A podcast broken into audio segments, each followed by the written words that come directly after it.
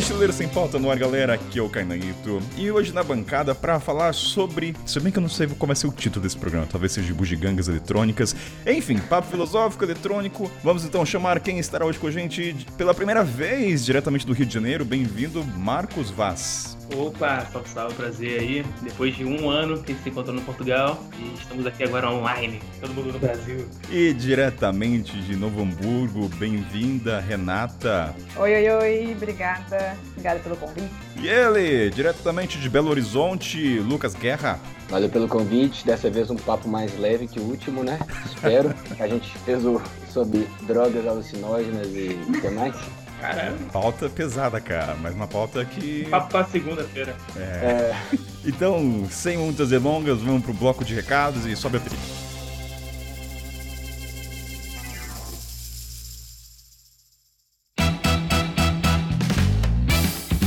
Check-in no ar ao som das batidas de James Brown. Então vamos lá, galera. Vamos pro primeiro recado. Como sempre, história dos ouvintes. Primeiro, muito obrigado pelo feedback quem ouviu esse último junto com o Willy Barros, o Pizza Man. Foi sensacional, acho que a proposta está sendo cumprida, sendo bem leve divertido. Mas para isso, eu preciso, gente, que vocês enviem histórias. Ainda não tenho o suficiente para poder produzir de duas em duas. Então que você pensa assim, ah, Kainan, mas eu vou enviar, tem muita gente. Não, ainda não tem, gente. Então aproveita esse momento, tô sendo bem sincero e aberto com vocês. Então envie a história aqui pra gente continuar continuar produzindo. E semana que vem também haverá, junto com a Sophie, que será a narradora versão feminina. Vamos ver se vocês vão curtir também o jeito dela, o senso de humor. Então vai lá no mochileirosempauta.com, o link na descrição, fechado. E segundo, para quem ouviu o episódio de Bastidores, tô matutando aqui a ideia dos dias dos namorados. Ah, bota o som de música romântica, não vai ter som não. Mas o ponto é o seguinte, eu ainda quero trazer um formato Nerdcast que assim, vocês enviem história procurando namorado ou contando como conheceu na estrada. Eu acho que vai ser interessante interessante. Talvez até ocupe o espaço do podcast daquele de duas, né? Que Reverso com Histórias. Então, se tem história de amor, começa a me enviar. Pode enviar. Fala assim, Kainan, encontrei minha namorada, minha esposa na estrada. Ou você que tá procurando, seja homem, homem, mulher, mulher, mulher, homem, mulher. Ou que bem entender. Então, também envia no e-mail. E por último, grupo no Telegram, onde lá tem um espaço íntimo. Se bem que eu tô um pouco parado, mas eu volto. Mas eu sempre coloco coisas de bastidores, eu dou aviso até do encontro que ainda haverá em São Paulo. Fechado, galera? Tudo na descrição. E também dando um pequeno spoiler, gente esse episódio de hoje é um pouco de equipamentos, bastidores, então talvez tenha uma narrativa um pouco mais técnico que uma galera pediu. Então, assim, se vocês não entenderem alguns objetos que eles falam, dá uma pausa e vai lá ver o que eles estão falando para ficar mais fácil na imagética. Fechado? Então, bora pro programa!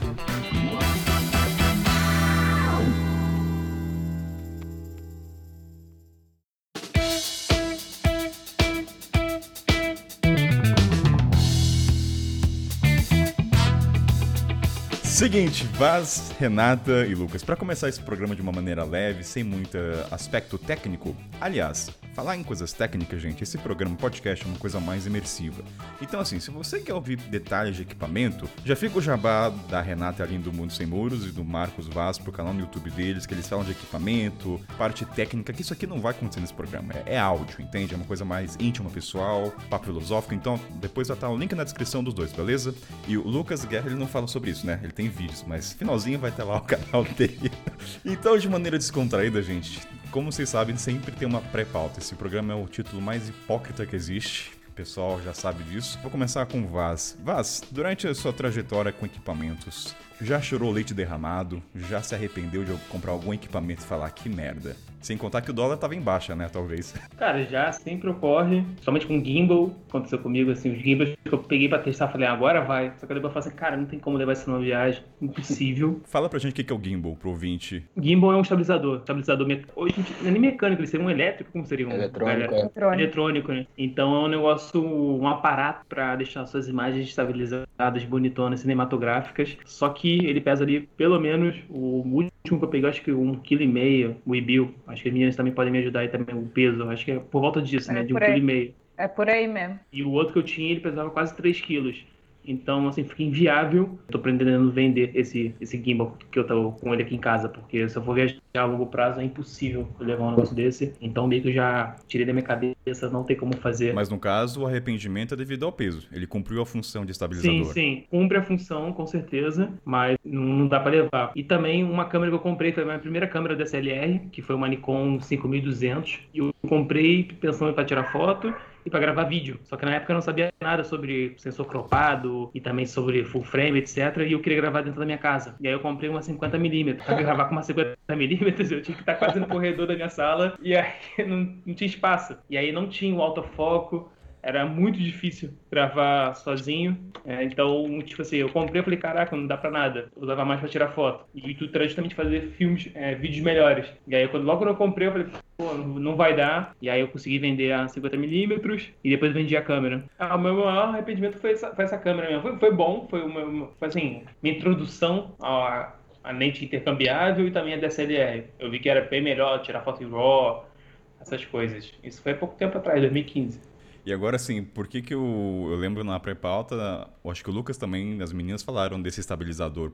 Os dois também se arrependeram. Assim, existe um produto unânime, então, pra galera. Ou seja, o cara que tá vendo esse programa já vai falar, cara, não vou comprar essa merda de estabilizador, então. É o anti-jabaque do produto, né? Ou seja, nunca seria patrocinado pelo Gambling. Então, depende, então eu acho que depende do, do seu estilo de viagem, né? Como, como eu quero fazer viagem a longo prazo, tipo, sem voltar para casa, é mais um peso. Mas agora quem trabalha com produção audiovisual de vai e volta, né, como se fosse uma agência, faz sentido. Então, é. se você, você tem uma base no, no Brasil, aí você vai ter que fazer uma viagem de 10 dias dá para levar. Mas agora, para você continuar se deslocando com, com um gimbal, é complicado. Exatamente isso, porque a gente tem o gimbal, eu não abro mão de vender o gimbal, ele tá aqui, eu vou continuar com ele. Eu tenho o Ronin SC, ele é quase o mesmo peso aí do EVOS. E eu não abro mão por causa dos jobs, então tanto faço jobs aqui, então preciso do gimbal realmente para fazer esse tipo de job, quanto também em viagens que são mais pontuais. Sei lá, há três meses eu acho que dá para levar o gimbal. Agora, se se estende a isso, aí eu acho que já tem que pensar, tem que ver aí o que, que vale a pena, o que, que não vale, qual que é o estilo do, do da viagem, né? Para onde que a gente está indo, se realmente precisa, se eu realmente vou necessitar do gimbal ou não. Acho que tudo vai depender do planejamento prévio, do estilo da viagem. Acho que é isso. Além, assim, da questão do peso, é como será a captação. Se for um negócio que a gente chama de run and gun, que é tipo assim, você tá no momento, pega a câmera e grava, não tem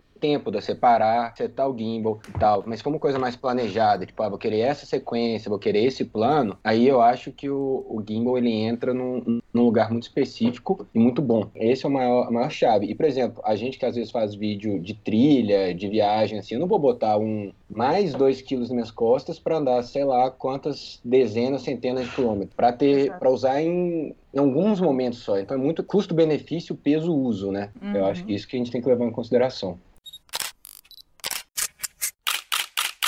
Dando continuidade, eu acho que vamos aprofundar e tornar a coisa mais filosófica. Eu quero saber de vocês quem era Vaz, Renata e Lucas no início das viagens e quais eram as necessidades da época com os equipamentos. Por que, que eu tô tocando nesse assunto? Muita gente que começa a viajar, vai ser mochileiro ou quer trabalhar com produção de conteúdo, sempre fica almejando melhor equipamento, melhor equipamento, mais caro e acaba não começando a fazer. Por que eu quero trazer isso? Muita gente que chega até vocês já acompanha o trabalho. Dificilmente o cara vai lá no primeiro vídeo das meninas, do Lucas e do Vaz, o primeiro lá de 2000 e caralhada. E vê, porra, olha a diferença. Ele já tá vendo o Vaz a partir de 2020, as meninas, o que é uma outra qualidade. Então, trazer um pouco a realidade lá do mundo e falar, cara, vamos ver o processo da galera, quem era no começo, o que, que eles usavam, era só um iPhone, não tinha nem microfone, o áudio era estourado. Então, assim, vamos começar o Lucas. Quem que era o cara que começou a fazer esse filmar? Que equipamento tinha? Era pouca grana? Grana, ou, ou, sei lá, vai que você começou com puta equipamento e a gente não sabe também, né? Às vezes. Então, eu comecei com uma câmera chama Red. Tô brincando. O que que acontece? Minha trajetória no vídeo, ela vem depois de longos anos na fotografia. Então, assim, quando eu decidi fazer vídeo, eu já tinha a minha Canon, que eu usava para foto, que era a 6D Mark II, é, que já é uma câmera bem legal para vídeo, assim, sabe? Então, eu já comecei por causa de um equipamento que eu tinha para foto. Mas aí a gente vai adicionando. Questão de áudio foi uma, uma coisa que eu sempre preocupei muito também, né? Porque é audiovisual. O áudio vem antes do visual. E uma coisa que fica na minha cabeça é a gente consegue ver um vídeo com a imagem ruim e um áudio bom, mas a gente não consegue ver um vídeo com uma qualidade de imagem boa e um áudio ruim. Ô, Lucas, só uma, um adendo rapidinho pros ouvintes. Quando você falou de Red, vocês riram. Eu não ri. Me dá o contexto, porque assim, eu acho uma piada muito interna. Não, porque Red é uma câmera que é a mais básica hoje hoje vai custar uns 6 mil dólares. É uma câmera mais é focada em cinema, etc e tal. É meio que a galera fala que é o sonho do, do filmmaker e tudo mais, entendeu? Agora então, entendi uma... a risadinha, tá? Agora a gente pode continuar, os ouvintes entenderam a piada. mas, mas é isso. Comecei com a 6D, depois eu fui pra Sony, e aí eu conheci a GH5, e hoje eu uso uma Blackmagic. Eu tenho aqui na. abri uma produtora. Então a gente tem aqui a Pocket 4K e a Ursa Mini. Aí eu saí da fotografia comercial, só vídeo, só para vídeos mesmo, e fotografia mais pessoal, eu diria. Só uma dúvida em relação à tua trajetória. Desde o começo você já tinha intenção de trabalhar com isso? Não foi como um hobby assim, estou viajando, estou gravando e, consequência, você começou a trabalhar. Desde o começo já tinha intenção, então, de produzir o conteúdo cinematográfico? Cara, então, eu comecei com fotografia em 2015, não, 2016, se não me engano. Em 2018 eu fiz um vídeo, que foi um vídeo para uma competição da Red Bull, que a gente acabou ganhando aqui. Com esse feedback que foi, tipo, porra, a galera pirou no vídeo e eu gostei muito do vídeo. Foi o primeiro momento que eu falei, porra, esse negócio de vídeo é legal, né? Aí eu foquei, eu falei assim, beleza, agora o meu foco é, é vídeo. Vaz. Diga para mim. Fiquei pensando agora no, no Vaz, assim, se o Vaz fosse minimalista, ele poderia atuar em qualquer área, menos equipamento, né? Que o cara compra de equipamento, eu acho que assim, ah, eu faço, eu, sou minimalista, sou, mas não sou minimalista digital. Vaz, meu querido, conte tua trajetória. Quem era você no começo e para hoje? Cara, é minimalista. Não, eu acho que essa era minimalista porque você não tem recurso, né, cara? Tem até um, uma frase que quando falta recursos, a criatividade aflora também. É, então é muito bom você começar sem, sem dinheiro, né? Eu acho que faz parte de você, da sua trajetória. E aí comecei meu canal, eu tenho o meu primeiro canal que tem mais de 12 anos lá no YouTube. É, logo quando começou o YouTube, Caramba. eu já gravava vídeo. E ia gravar vídeo com aquelas câmerazinhas com geralmente a sua mãe tem, né? Tanto que o meu primeiro vídeo que explodiu foi uma câmerazinha, era uma Samsung, sei lá, 3 megapixels, e eu vi que era possível viver de YouTube ali, começar a fazer vídeo. E aí, quando eu comecei a fazer vídeo, de fato, nesse novo canal, ele era muito com celular. Câmera frontal, que eu tinha que me ver, né, tudo mais, e não tinha mais nada. Então era só o celular câmera frontal, exatamente nesse cenário aqui que eu estou mostrando que a galera não está vendo, mas na minha casa, porque tem uma janelona, então sentava aqui perto dos livros e botava o celular apoiado com alguma coisa segurando atrás para gravar. Então foi assim que eu comecei o canal falando de livro, né? Era justamente para treinar eu sabia que o vídeo ele ia ser o futuro da, da internet. Já era, já era o futuro lá em 2013, 2014, né? E aí me inspirava muito em dois caras que já faziam um estilo de vídeo que eu, que eu faço até hoje, que é um estilo meio vlog de viagem, que é o Fun for Lewis, que é o Lewis Cole, lá do, da Inglaterra, e também o Mr. Ben Brown, que era um ex-campeão mundial de canoísmo da África do Sul. E eu vi eles fazendo, só que eles faziam com, com a câmera muito boa, já não, não tava na época do, do vlog, né, que foi o Casey que introduziu o microfone direcional e tudo mais, mas eles já faziam com uma point and shoot, que era uma câmera pequena, que cabia na sua mão, e geralmente tinha um visor. Na época devia ser uma Sony, uma, tinha G7X, tinha que é a Canon, também tinha uma Sony RX100, devia, ser, devia estar na época da Mark II, provavelmente, 2015, 2014. E aí você não tem muito recurso recursos aqui, nem, nem tinha, nem vende essa câmera no Brasil na época, nem vendia. Até hoje a Canon G7X não vende no Brasil oficialmente. E aí eu falei, cara, o que, que dá para fazer, né? E aí eu conheci a GoPro lá para 2013 com amigos. É, aí eu falei assim, cara, eu gostava muito daquele fisheye, assim, eu achava muito maneiro. Acho muito maneiro, né? Você poder tirar uma foto na mão, assim, e aparecer tudo. É um efeito muito maneiro. Via muito já no Instagram, lá em 2013, 2014. E eu queria ter, só que na época era caro pra caramba também. Mesmo com dólar baixo, se eu fosse, pô, vou gastar mais mil reais numa câmera. Meu celular nem custava mais mil reais na época. Eu tinha um motor X-Play. E aí eu comprei. Não, eu, eu fui fazer uma viagem, pedi emprestado. Amigo meu me emprestou uma Hero 2 para fazer uma viagem. Só que não dava muito pra gravar vídeo, era muito ruim, muito caído, né? Mas eu usei mais pra foto. E eu gostei pra caramba. Falei não, vou comprar uma, uma GoPro. E aí, quando eu voltei essa viagem da África do Sul, eu comprei uma GoPro Hero 4 Silver. E essa foi a minha câmera que eu usava para fazer os vídeos de, vi de viagem em trilha. Só que eu usava a câmera para vlog, né? Só que a GoPro meio que não é feita para vlog. Ela tem a caixa estanque. Então eu gravava, fazia meus vlogs sem a caixa estanque, com ela na mão. Só que ela tremia pra caramba. Depois, quando eu fui no Paraguai, eu comprei um estabilizador pra GoPro. Só que aquele negócio, na época eu só tinha a GoPro Hero 4, uma bateria e tinha um SD card falsificado, que só filmava no máximo um minuto. Mentira, sério? Juro, eu fiz uma. Cara, eu fiz oito vídeos pro YouTube que só, que só gravava assim, no máximo um minuto. Meu Deus do céu. velho. Então toda a minha série da Chapada Diamantina foi só com essa câmera e com um SD card corrompido. Qual foi a lição aprendida? Nunca mais compre cartão. Compre cartas originais. Foi aí que eu descobri que cartão, cara, é, você tem que pagar caro. Não existe cartão barato. Não existe. Se cartão barato é falso. E tem muita falsificação. É, é incrível, assim. Então é melhor você comprar de uma loja confiável que tem ali. Você vai pagar mais caro. Né? Você, você quer procurar o mais barato, né? E acaba saindo. E aí eu tinha minha preocupação também com o áudio. comprei uma, tipo, uma cabeça de microfone, só que tinha uma cabeça de microfone pra GoPro. Você meio que vestia a GoPro e deixava só a lente para fora. E aí ela filtrava meio que o, vento, assim, ficava menos pior. E aí eu fui fazendo no meu, meu canal, cara, com Hero 4, eu devo ter feito uns 40 vídeos com GoPro Hero 4. Então foi, tipo, minha escola foi GoPro Zero mesmo, e na época só tinha o wide, não tinha o linear ainda. Então era só aquela efeito bolha, né? E era a câmera que eu usava para tirar foto, é a câmera que eu usava para fazer vídeo, para tudo praticamente. Pelo fato do, de eu ter feito o dome caseiro, eu peguei o, o, dinheiro que eu fiz lá, o dome caseiro, uma bugiganga que eu usava para fazer aquele efeito dome também. Só uma coisa, é Vaz, o que, que é o efeito dome para os ouvintes entenderem? Dome, na verdade, ele te dá o efeito aquário. É quando você consegue ver a parte inferior, né, da, do, de uma água, da água, a parte de baixo, e a parte de cima da, da atmosfera, sei lá. Ah, da... Entendi. Fica, ele fica ele, ele fica entre os dois, né? Ele fica abaixo da água e acima. Então você vê o. Exatamente. E aí, quando eu vi esse efeito na internet, eu falei, cara, eu quero comprar um negócio desse. E na época custava 200 dólares. Só tinha uma, uma fabricante, que eu acho que era a Telecim, se não me engano. E aí eu falei assim, ah, cara, não vou comprar um negócio 200 dólares. E aí, na época, eu descobri na internet como fazer de forma caseira. Conta aí como é que você fez essa bugiganga. Cara, eu procurei Dome, aí eu não sei porque eu procurei Dome caseiro. Tinha um cara que te ensinava a fazer o Dome caseiro, que hoje é até é meu amigo, a gente já trocou ideia, muito doido. E aí ele ensinava a fazer com um pote de creme de cabelo Daniele Gold, 400 gramas. uma tampa de CFTV, né, aquelas câmeras antigas de fiscalização e tudo mais, antigamente tinha um dome, né, um half dome, tipo uma proteção para não quebrar a câmera. E aí colava e fazia um dome e colocava a GoPro dentro ali com um velcro. Ah. Aí eu falei, cara, beleza. E aí eu consegui o dome, e aí por acaso muitas pessoas se interessaram também. Como não tinha ninguém fazendo no Brasil para vender, eu comecei a vender. Aí eu vendi mais de 200 domes. Consegui ter uma. Pô, tinha um perfil de Instagram, sei lá, em 2015 com 15 mil seguidores que era o Dome Caseiro, arroba Dome Caseiro, tá vivo ainda. E aí eu consegui reinvestir, aí eu comprei um, um drone e comprei a minha DSLR e também um computador. E uma casa.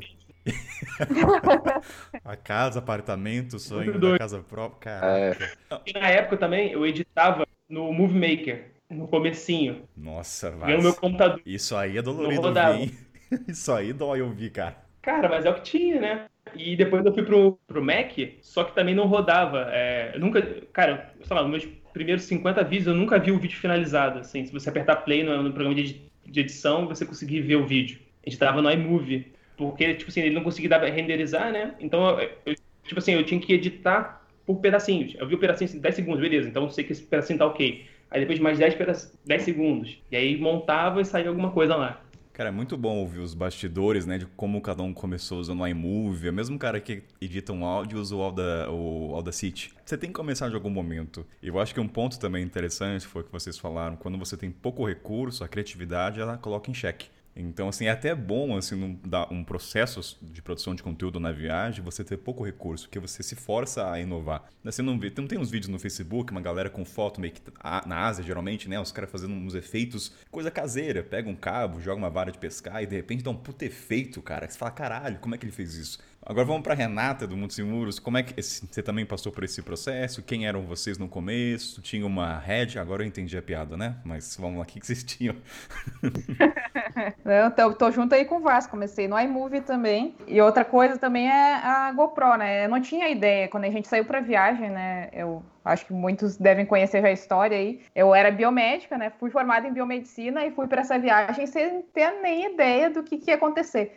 Então, não tinha nada planejado, não tinha nenhuma visão de que poderia vir a fazer vídeos. Então, a Aline, naquela época, já era fotógrafa, né, formada, enfim, ela tinha uma, uma T3i, uma DSLR pesadona, e ela levou para viagem essa câmera, e eu tinha uma GoPro Hero 3 que gostava de fazer, de brincar, assim, de registrar mesmo. E aí, durante a viagem, eu fui gostando desse mundo audiovisual, e aí sim, depois que a gente perdeu a câmera, depois que a gente perdeu essa DSLR, aí a gente teve que investir numa, numa Sony melhor, por já querer já pensar em, crescer dentro desse mundo. E aí sim foi elevando o patamar assim dos vídeos, né? Foi melhorando assim, mas tudo começou com uma Hero 3 e depois a gente comprou uma Hero 6. E cara, foi acho que uns seis meses assim da viagem, por aí, uns seis meses assim, tudo feito com a GoPro. Então foi assim que eu aprendi assim praticamente tudo de vídeo assim, de criatividade, de como fazer os takes, tudo mais, foi tudo com, com a GoProzinha e depois fui, claro, me aperfeiçoando depois na, na Sony, né? Eu fico pensando se vocês um dia tiverem que usar iMovie, será que vai trazer aquele sentimento nostálgico? Vocês acho que nem conseguiriam editar, talvez, no iMovie, né? Porque o recurso é tão escasso quando você vai pro outro. Fico pensando, é um, é um teste, é um desafio um dia, né? Editar um vídeo de vocês que vocês produzem no iMovie. Será que rola? Acho que não ia conseguir, não, né? Ter paciência. Não, eu perguntava pro Vasco, já viu um cara chamado John Olson, que ele faz o vlog com uma Red 8K. Meu Deus. O John Olson, ele é fora de série, né, cara? Porque o nicho dele, ele quer fazer isso por causa do nicho também, né? É. Qual que é o nicho do cara? É a qualidade dos vídeos? O cara é designer de iate em Mônaco. Acho que é em Mônaco, se não me engano. E assim, o Lucas, você falou outro 8K, só para o ouvinte que não entende, explica só rapidamente que, quanto espaço ocupa um vídeo de 8K de um minuto, vai? Só para dar o contexto, que o cara fala, tá, beleza, o Lucas falou 8K, o que, que é isso, vai? A gente o Lucas entende. sabe explicar isso aí, eu não sei não. é, não vou saber também te falar, não. Eu sei que 4K numa qualidade boa, acho que uma hora de vídeo ocupa 128 gigas, assim, né? Pra dar uma noção pro ouvinte, vai, 128 gigas uma hora, vai. Que é praticamente. É, isso 4K, né? Aí vamos colocar aí uma hora, talvez, sei lá, o 8K dele deve ser uma hora de vídeo meio tera. Ó, já que você puxou de espaço, já vamos então adiantar a pauta. O pessoal perguntou sobre armazenamento de dados e como ser assertivo. O pessoal vai na estrada, até uma dica, né, que eu ouvi na estrada uma vez, que é o seguinte, não compre SD, no caso para celular, grande de 256, compre o de 32, 64. O motivo disso, você se força a transferir os dados do celular.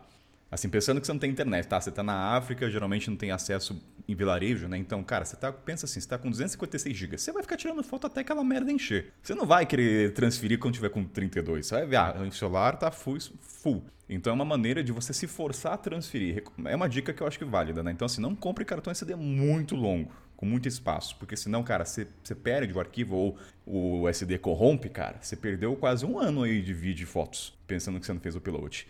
Mas então eu jogo para vocês. Vou começar, vamos lá, Renata. Como é que você faz com armazenamento? Pensando na viagem, está viajando, está com o celular, como é que você faz? Você joga tudo na nuvem, tem internet, você paga algum espaço, você carrega três HDs, como é que você faz? Então, a gente foi se adaptando muito, né? Quando a gente a, a primeira viagem nossa, a gente tinha aqueles aqueles HDs gigantescos assim, de ligar na tomada, pesadão.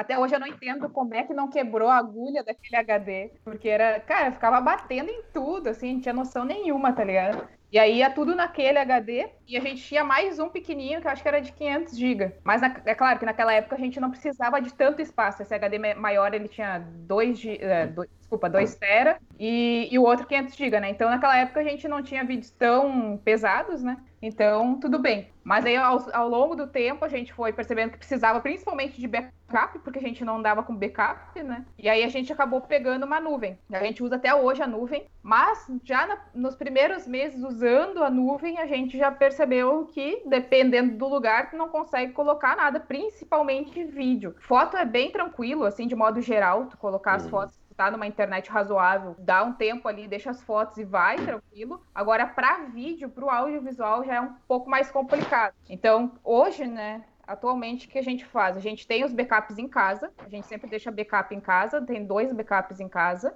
que ficam fixos, então eles ficam bem seguros, eles, ninguém fica mexendo neles, fica tudo tranquilinho. E durante a viagem a gente anda com, com dois HDs, que são menores, né? Aí de 4 tera e dois SSD, que é o que a gente geralmente usa para trabalho, assim, para edição, para ter um fluxo melhor. Então o SSD tem uma velocidade maior, né?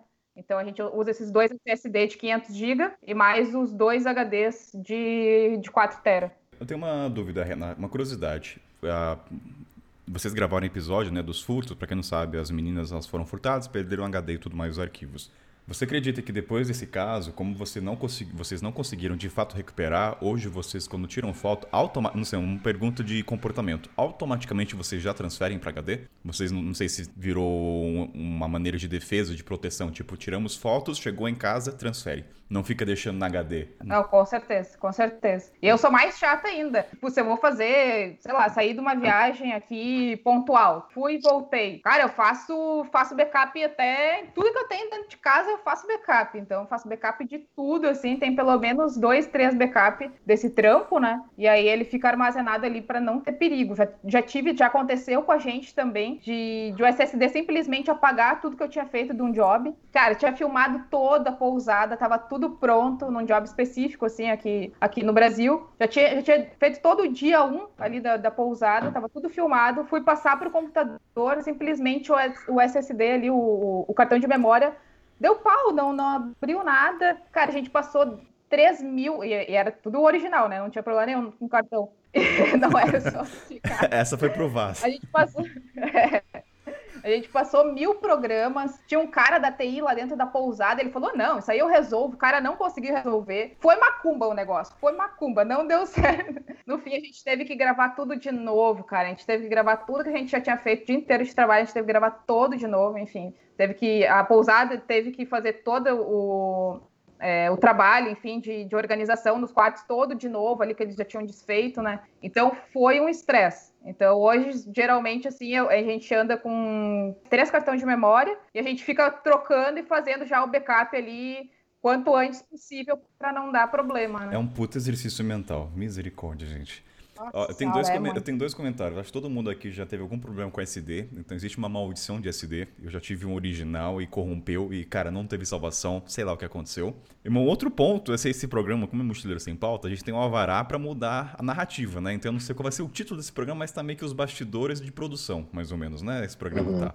Agora é o seguinte, é, eu vou depois entrar num campo do minimalismo de arquivos, tá? Eu vou jogar para vocês essa. O quanto vocês mantêm um arquivo que lá dentro, lá no fundo do coração, tem foto que você fala, cara, eu sei que eu não vou usar isso aqui. Eu sei que esse vídeo eu não vou usar, mas você deixa lá. Você deixa. O que, que, que é 10 GB a mais? Então, assim, mais pra frente eu vou entrar nesse campo. Minimalismo de armazenamento. Será que vocês conseguem ou não? Vocês, eu, por exemplo, eu tenho áudios que eu não deleto. Eu deixo efeito, trilha, deixo lá, cara. Mas eu deixo, eu deveria deletar. Mas enfim, vamos lá pro seu Vaz. Vaz, como é que o senhor armazena os arquivos? Você tem HD de tomada? Aliás, HD de tomada, olha, acho que nem existe mais. É muito ar... para viajante, tem, né? pô. Te... Tem? É, não, mas eu tenho um em casa aqui. Comprei é, errado também, mas... É... Mas eu acho que acima de 4 tera é provavelmente vai ser de tomada, que não tem energia, o computador não tem energia suficiente para alimentar o Exatamente. Esses que, eu, esses que eu tenho em casa, esses HD que são maior, né, eles são, são na tomada, mas é claro, é, acho que eles têm 6 seis ou 8 teras, agora, agora tô confusa, mas acho que eles têm 6 tera, e aí são dois desses que ficam armazenados em casa, então são backup, não é para sair para viajar com eles, né, eles vão realmente é. ficar aqui armazenado em casa quietinho. Cara, é, mesma coisa também, eu tinha, tenho esse aí de, de tomada, para deixar de casa, justamente para não ter que levar para nenhum lugar, ele vai ficar em casa. Mas é chato pra caramba botar na tomada. Pô, muito, muito doido. Tá assim, caraca, botar na tomada, né? Que louco. E agora tô com bastante HD também, SSD, etc. Tem esses laranjinhas que são os famosos Lace, Lacier, não sei como que é a pronúncia correta, que são intermediários, né? não são tão rápidos como um SSD e também não são tão devagar como um HD de disco. Acho que esse aqui é disco também, se eu não me engano. E ele é bem protegido, porque eu já perdi um HD também, quando não tinha backup. Então eu perdi três anos aí, mais, mais ou menos, da minha vida, quando o HD caiu no chão e não deu pra recuperar. Eu tava disposto a pagar lá os dois mil reais pra recuperar, mas tranquilo. Foi tipo aquela. Como que é? Quando, não sei o que. Tipo, a criatividade, quando você destrói alguma coisa pra começar algo novo. Foi exatamente. Perdi todas as fotos. Eu falei, cara, não tem mais foto, não tem mais conteúdo, não tenho o que postar. Então vamos criar tudo de novo e melhor. Então eu voltei para lugares que eu já tinha ido e com mais experiência, melhores equipamentos para fazer tudo de novo. Ah, tu voltou para fazer as filmagens depois de três anos? Não. Em lugares assim, do Rio, por exemplo, né? Então eu tinha foto do Rio. Então se eu fosse postar, eu ia pegar do HD antigo. Agora não tinha mais HD antigo, não tinha mais banco de imagens. Mas tem lugares que não tem mais registro praticamente. Tipo, eu fiz a América Central inteira. Do Panamá até o México, né? México América Central, de leve.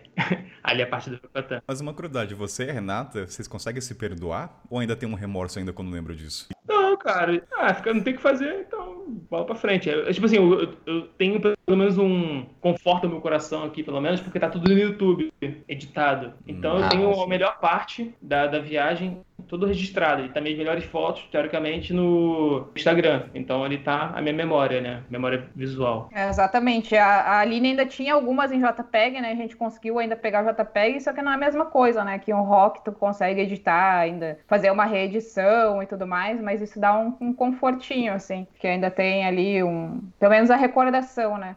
O Lucas tem alguma coisa diferente para assim, se for parecido, né? Mas não, acho que o meu fluxo é bem parecido. Eu nunca deixo o arquivo só em um lugar, então eu gravei, por exemplo, no cartão. Se eu não gravei em dois cartões ao mesmo tempo, eu passo para SSD, que é esse pequenininho aqui, que eu acho que é igual ao do Vasco que ele estava mexendo ali aquela hora. Aí eu, é, que é, enfim, e eu edito nele. Eu não gosto de deixar nada no computador. Então eu edito nele e só deleto do cartão do SD, né, do cartão de memória, quando eu passo pro HD. Eu só deleto do SSD quando eu tiver em dois HDs. Então uhum. eu viajo com um SSD de 1 tera e dois HDs de 2 TB. Aí os HDs de 2 TB são os arquivos que eu não vou mexer, o SSD é o arquivo que eu estou mexendo. Para trazer o desfecho final dessa pauta, como é que eu fazia no continente africano? Eu sempre tinha duas HDs de 1 TB, porque assim, eu quero mandar o cara pro quinto dos infernos, o cara da internet que fala, ah, sobe na nuvem. Dois pontos para você, cara, que fala isso pra gente quando tá na nuvem. Primeiro, você tem que ter uma puta boa internet, dependendo do tamanho do arquivo. E a outra, ah, deixa o computador subindo. Cara, você tá sozinho geralmente na viagem. Você não quer ficar três horas no computador subindo. É bom se tiver alguém, alguém olhando para você. Então, assim, para, para de ser o cara chato e falar ah, só subir na nuvem, entendeu? Vai dar o contexto, vai na PQP lá e ficar no rosto, subindo, olhando no computador. Você não vai ficar fazendo isso. Então, assim, é só um recadinho para você ouvinte, tá? Que fica falando para as pessoas que é só subir na nuvem. Não é só subir na nuvem. Rapidinho, vendo. Eu pesquisei uma hora de da rede 8K é 1 tera, 960 GB. Caraca, 1 tera. É. Olha, haja HDs com tomadas na casa. É. Eu acho que é isso que eu li, bizarro. Enfim. Aí, cara, como é que eu fazia? Como eu não tinha geralmente uma boa internet, não boa internet, mas eu fazia o quê? Eu sempre tinha duas e como meu grande amigo foi me visitar na Tanzânia, eu comprei mais uma HD, então fiz o backup, ele levou de volta para o Brasil. E quando minha mãe foi para Marrocos, eu comprei outro HD. Então, assim, numa próxima viagem, se eu fizer isso, num país mais. Eu vou sempre comprar HDs de, sei lá, seis em seis meses e enviar para o Brasil, porque não é tão caro enviar um HD. Então vale a pena o esforço ter a garantia. Então, eu acho que deu para os ouvintes entenderem mais ou menos cada um cada um faz. Acho que nem vou entrar no ponto de organização. Vem cada um, cada um separa por data. Assim, para resumir, assim, se você jogar tudo, saiba que você vai ter um puta trabalho depois. Mas isso foi uma lição que eu aprendi voltando do, da, de fora. Eu fazia o quê? Pegar o celular, não tinha muito tempo, então eu jogava backup sobre backup, backup sobre backup. Cara, quando eu cheguei, queria encontrar foto, organização, tava uma merda, cara. Acho que eu passei um mês organizando as fotos. Então, assim, vale a pena o esforço de você já transferir organizando. Isso é uma, um, um erro que eu aprendi. Não sei como é que para as pessoas, mas acho que não precisa entrar em muito detalhe com isso. Mas assim, resumo, já organize quando você transferir os dados. É uma coisa que você falou e que eu acho muito importante também. A gente tendo dois, por exemplo, está viajando, a gente tem dois HDs junto com a gente. Isso é bom, é um backup de falha, né? Se um quebrar, você tem um outro. Mas se você for roubado, aí você vai rodar do mesmo jeito, porque ele vai roubar os dois HDs. Ele não vai chegar, não, beleza. Você fica com um aí ou vou levar um? O Richard, né? Do de mochila, que ele andava com HD na doleira. Ah, é? Esse aqui, ó, salvou ele, porque ele foi furtado no, no hotel lá na, no Chile, né? Que levaram tudo, levaram a mochila dele inteira. Só que ele andava com passaporte, dinheiro e um HD, na doleira a gente sempre deixa em mochilas separadas, em locais separados, não deixa tudo uhum. junto, né? Então Exato. tem um pouco menos de possibilidade, né? Mas... Pô, esse pequenininho aqui dá pra, dá pra levar, ah, tranquilo. É, pequenininho dá pra levar junto em qualquer lugar, né? É, essa frase do Lucas é analogia, né? Pra morrer basta vivo. Não tem como, tem coisa, é. não, não, dá para reduzir o risco em 100%, gente. Furto, furtou é. e aí acontece. É isso. Então... Tem a outra também clássica, né? Nunca morri. Exato. Vou deixar essa frase para encerrar a trilha, dessa trilha. Eu tô pensando na edição já. já.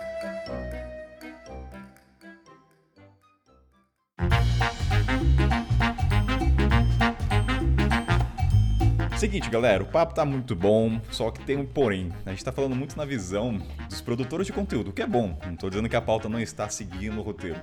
Mas vamos agora botar o pé no chão e trazer pro mochileiro que tá começando, tá com seus 20 e poucos anos, quer fazer um voluntariado, ele não sabe ainda se quer trabalhar com produção de conteúdo, mas tá em dúvida se vale a pena investir numa câmera, no celular. Então vamos resgatar nossa essência de quem éramos no começo de novo. Vamos pensar, cada um tá começando agora a viagem. Todo mundo com seus 20 e poucos aninhos, pelinha, rejuvenescida. O que, vocês falariam para essas pessoas e para vocês mesmos? O que, vocês investiriam? Num puta celular? Que assim, tecnologia mudou muito, né? Hoje em dia, uma câmera básica tem uma boa qualidade de vídeo. Então, assim, chegou um cara para vocês, ah, gente, eu quero comprar um celular, o que, que você recomendaria? Você perguntaria assim, qual, qual é o seu propósito? Propósito não, né? Qual a intenção que você quer fazer com o celular? Então, assim, para um mochileiro que tá começando, o que, que vocês colocariam em xeque na mesa? Cara, eu acho que bem isso. O que, que tu pretende fazer com isso, sabe? Se fosse para mim, quando lá no início, né, na, na primeira viagem, que eu realmente não sabia o que eu ia fazer, eu acho que muito é ruim, sabe? Aí tu investe lá numa câmera, tu aposta, né? Ah, vou investir agora na a o último lançamento da Sony, com a melhor lente, vou investir aqui 20, 30 mil em equipamento, para eu começar a ver se eu gosto. Aí eu acho que não funciona muito bem. Acho tanto pela criatividade, tu não, não sabe ainda se tu vai querer trabalhar com aquilo, tu não, não entende ainda do equipamento, tu não entrou nesse mundo ainda para saber qual que é o teu estilo de filmagem, qual que é o teu estilo de viagem, como que melhor tu vai se adaptar. Então acho que realmente começa de baixo, sabe? Tanto faz fazer vídeo com o que tu tem hoje, sabe? Seja o celular ruim, seja uma GoProzinha, independente do que seja, começa a produzir com o que tu tem hoje e vai se adaptando para ver onde é que tu quer chegar. Agora, ah, eu quero viajar fazendo vídeos para hotéis. Aí é uma coisa bem específica. Tu vai precisar de um estabilizador, sim. Tu vai precisar ou de uma câmera muito estabilizada para fazer esse tipo de vídeo, então tu vai precisar de um outro tipo de equipamento. Então, pelo menos um estabilizador tu vai ter que colocar ali na mochila junto para fazer esse tipo de vídeo viajando. Então, tudo vai depender aonde que tu quer chegar e o que tipo de vídeo tu vai querer fazer. Eu acho que, que isso é, depende muito. Se fosse para mim, eu realmente continuaria lá no início, né? Começo com o que eu tenho e vou subindo os degrauzinhos ali, investindo aonde que eu quero chegar. E tem um conectado com sua fala, que me veio esse sentimento, dá um tesão e uma gratificação quando você vê a diferença do primeiro conteúdo que você fez para agora. Então, por exemplo, eu ouço o primeiro episódio do podcast e falo, cara, dá ver vergonha assim no sentido, porra, quanta mudança teve do primeiro para agora. Se não tivesse essa mudança, vai, vamos supor que o episódio que vai subir é o mesmo do primeiro. Quer dizer, não mudou porcaria nenhuma, então tem um problema, eu estagnei. Então dá até um um tesão de ver, caralho, é muita mudança de áudio, de trilha sonora. Então, imagina, então pensei nisso. Foi um sentimento que me veio à cabeça. Às vezes eu vejo primeiro no sentido de resgatar, caralho, quanto progresso houve. E é aquela coisa, vamos supor que você comprou, como você disse, o melhor equipamento, uma puta Sony, mas você tá usando o iMovie para editar. Não desmerecendo, tá? Quem usa iMovie, tá, gente? Mas assim, são coisas desproporcionais. Entendeu? Você tá com uma puta câmera, uma Red, tá usando iMovie, não condiz. Então, assim, começa com o base, como você falou, e aplicativos também, né? Softwares também básicos de edição de foto. Exatamente. É, tem, tem muita gente também que é bem isso que tu falou. Muita gente acaba comprando uma câmera muito boa, uma lente muito boa, mas daí o cartão de memória é ruim, o computador é ruim, não consegue editar direito. Então acho que tem que começar também pelo por onde que tu vai editar. Se tu vai editar no celular, beleza, tem espaço para editar no celular. Se tu vai começar a editar de uma Sony lançamento, tu tem que ter um computador que condiza para tu con conseguir editar, né? Tudo tem que estar então, em harmonia, né? Todos os setores, né? O seu conhecimento com equipamento e com. Exatamente. Senão não flui flui. Exato, você falou uma palavra aí, conhecimento, que eu acho que é muito importante, porque a galera, assim, imagina você, você quer ser médico. Aí a primeira coisa que você vai pesquisar é qual o melhor bisturi para cortar alguém? Não, você vai pesquisar como ser médico. Então, assim, eu acho que se alguém chega para mim, eu pergunto o que, que você tem, tipo assim, vai estudar luz, vai estudar edição, vai estudar umas, o básico para você poder extrair o máximo daquilo que você tem, hum. porque a galera fica muito, tá muito, muito, muito fissurada em equipamento. Ah, o novo gimbal, a nova câmera, 4K, faz o quê? Faz sei que lá. E quando você vê, véio, tem galera ensinando vários conteúdos muito legais na internet sobre é, sobre estudo, sobre cinema, sobre tudo, e que não tem o alcance que tem o objeto, né? Então aí vai o aí vai a pergunta, a pessoa ela quer ter aquela coisa, ela quer ter os equipamentos, ela quer fazer um filme bom, entendeu? E tem tipo assim, eu acho que equipamento, beleza. Eu não vou falar que equipamento não importa, lógico que importa, equipamento é limitante, mas eu acho que às vezes a galera troca a ordem das coisas. E você vê, o Vaz mesmo falou, começou aí, o primeiro vídeo que ele fez foi com uma Hero 2, e porra, entendeu? O cara hoje aí é referência no YouTube. Então é. Eu acho que é começar com o que tem e aprender o que, que você precisa, o que, que você quer, igual a Rê falou, para poder ir comprando. Porque se você tenta montar seu kit perfeito antes de botar o pé na estrada, você não tem nem ideia do que, que você vai precisar, qual que é a dor de cabeça que você vai ter. Enfim, eu acho que é isso. Eu acho que é. Se der para colocar uma frase nesse momento, é você falou de conhecimento, colocar a calça na frente do boi seria o conhecimento e prática, né? Eu vou dar um exemplo, Exato. por exemplo, que nem vai meu mundo podcast. O cara quer fazer o site, o cara quer tudo lindo, mas ele não está focando na questão de falar bem, na questão do som. Cara, não é só comprar um microfone tem muita coisa envolvida. Tem a questão da acústica, tem a... é muita coisa uhum. envolvida. Não é um micro... O microfone não vai fazer um podcast bom. Assim, como você falou, é limitante, mas, cara. Quantas vezes a gente não recebe inbox perguntando qual câmera, qual lente, qual drone, tudo que você usa. E eu nunca recebi uma mensagem, oh, que, que referência que você consome, que livro que você indica, que filme que você indica, tipo assim, onde que eu posso aprender mais sobre isso? É sempre câmera, lente, drone, câmera, lente, drone. Aí uma vez eu respondi o cara, o cara falou, beleza, não, mas é caro. Com o que, que você trabalhava antes de comprar os equipamentos. Eu falei, ah, amigo, tipo assim, cada um tem sua trajetória e, tipo. Isso é até um preconceito, né? Sempre focado na, no equipamento, né? Não desmerecendo quem faz É. os vídeos do equipamento, tá? Não tô falando. Mas meio que desmerece, cara, eu acho, também. Você falar assim, ah, qual é o seu equipamento? Uhum. Aí o cara, às vezes o cara deve pensar, ah, tá explicado, ele tem um equipamento de 10 mil dólares, sei lá. Entendeu? Que às É. vezes se você fizesse com uma câmera mais simples, ele fala, caramba, pô, ele conseguiu fazer. Mas às vezes o resultado, assim, pra pessoa leiga, cara, é igual você fazer com uma câmera de 8K do que com uma, um Full HD no YouTube, pô,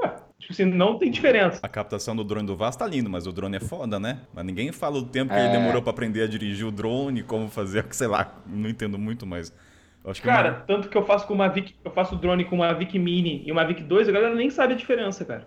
assim, pros É. ouvintes, vai, eu também não sei. O que que diferencia a Vaz? É a qualidade. no- Não, é o preço, primeiro. Bota aí uns mil dólares aí. Não, mil não, é por aí, deve ser uns mil dólares de diferença. E a qualidade. O outro, pô, tem um sensor de uma polegada e o outro, sei lá, menos da metade do sensor. Então a captação de luz, a textura é outra parada. Só que pro cara, cara, o cara, o cara não quer nem ver drone, cara. Pra ele, se não tiver drone também. O drone é aquele dois segundos, né? Eu acho que o drone é, é o mais. é, Esse também é um negócio, um negócio legal pra gente falar, né? Porque eu vejo mu- muitos alunos também falam assim: não, quando eu tiver um drone, aí que meu Instagram ele vai.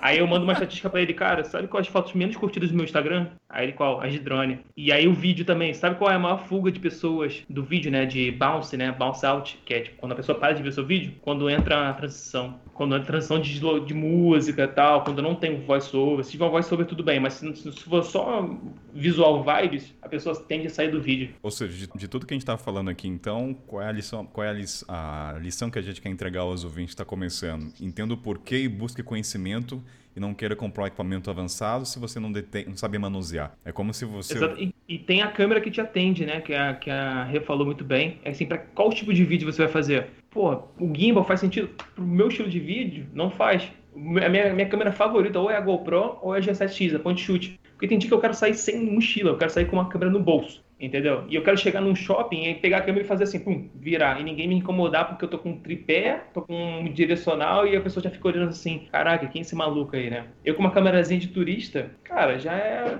passa batido. E a qualidade pro YouTube fica, fica bem. Lá, tem um Eliezer lá, pô, mil, 1 milhão e 200 de G7X, cara. Essa é a câmera dos vloggers. Só que a galera não, não, não nem divulga. Por quê? Ela não entra, não tem microfone de pra, entrada para microfone. Só que ela, ela cumpre o papel dela. E ela fica muito dinâmica também. Ela cria um, um vida real mais próxima. Como é que essa câmera não é vendida no Brasil pela Canon? Porque ela quer empurrar a outra DSLR lá que não é boa, não é a melhor para para youtuber. É a mesma coisa para software, né? Não existe software bom ou ruim, é aquele que melhor adequa para você. O, prob- o problema é que cachorro velho é difícil de adestrar, né? Eu, por exemplo, tô tentando brigar de um editor de áudio pro outro, mas tá difícil. Eu Ah, Esse é um problema, mas daí entra o nosso aspecto, caso você queira produzir, enfim, você vai descobrir o mundo dos softwares. Falar uma, dica que eu peguei, né? Quando alguém te perguntar, eu fico torcendo para as pessoas me perguntarem qual câmera que eu uso. Que agora tem link de afiliado, aí você já manda, ah, eu uso esse, pum.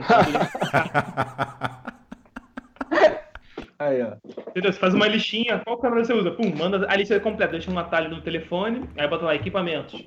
Pum, já vai tudo com o seu cupom ou com o seu link de afiliado. Aí, Lucas, aí, ó, pra não passar mais raiva, fazer filiação, aí você pode problema é com- resolvido, Agora né? você envia com gosto agora. Isso aí que é dica, é monetizar a raiva. Exatamente. Aqui é empreendedorismo. Porque, tipo assim, tem, vai ter duas paradas. Ou o cara vai olhar o preço e não vai comprar, e pelo menos se for na Amazon, se você mandar o da Amazon, ele vai marcar o cookie. Se ele comprar uma outra coisa ali, você vai ganhar dinheiro.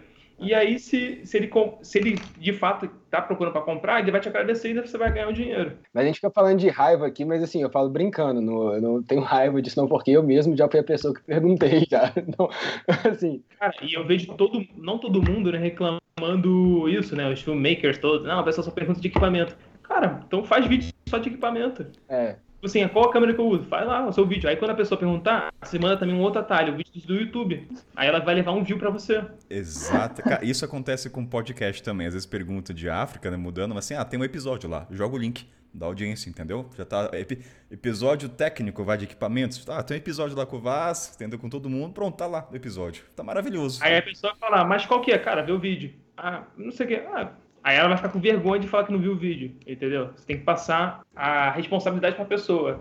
pauta pro próximo vídeo. Aí eu vou colocar lá, ó, inspirado Muita gente também quer largar a responsabilidade em ti, né? Ah, qual Ou vem assim perguntar: ai, olha, tem essa câmera e essa câmera, qual tu acha que é melhor para mim? Sim. Cara, como é, como é que eu vou saber? A responsabilidade é tua, tu tem que ver como é que vai se adaptar melhor aí pro teu trabalho, né? Pro teu estilo de viagem. Aí, Mas, cara, você fala, perguntam... aí você fala outra, não, mas o fulano de tal falou que essa é melhor. Aí eu falo, pô, irmão, então. então por que, que você veio perguntar então, né? Bom, já, já, que vocês estão falando nisso, eu vou conectar o seguinte: os, os viajantes eles vão até vocês no canal para ter a validação do produto, né? Eu vou comprar essa e tudo mais. Mas agora para vocês, com quem vocês têm a validação e referência? Vocês perguntam entre si?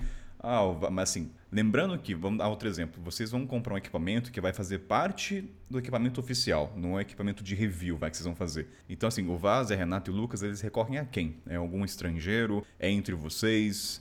Como é que vocês dão o martelo, batem o martelo para falar, esse aqui vai ser o equipamento? Porque além da pesquisa, vai ter a pesquisa própria, vocês entram em blogs, mas assim, eu falo por mim questão de equipamento de áudio. Eu sempre vou ver outras pessoas que trabalham com áudio, aí eu falo, beleza, ele também acha que é bom, então, puf, demora um tempo, né? Não é uma compra rápida. E como é que vocês falam? Quem são vocês? Quem são as referências para vocês? Como é, qual é, como é que é o caminho da pedra? Primeiro passo para mim, já tô babando lá num equipamento porque vi alguém falando daquele equipamento, né? Em review, digamos assim, YouTube da vida. Vou lá, consumo um pouco mais do conteúdo, e aí, para dar o aval final, eu realmente procuro alguém que já tem aquele produto, né? Que já está consumindo aquele produto, que esteja usando por mais tempo. Então, sei lá, um período aí de seis meses, um ano, que já esteja consumindo o produto. Então, alguma coisa que é muito lançamento, eu tento esperar um pouco mais, para ver se realmente como é que vai ser a adaptação das pessoas com esse equipamento. Por exemplo, a última câmera agora que foi lançada aí da Canon, que deu um baita bafafá, que superaquecia e tudo mais, muita gente acabou comprando né, no lançamento dela porque se,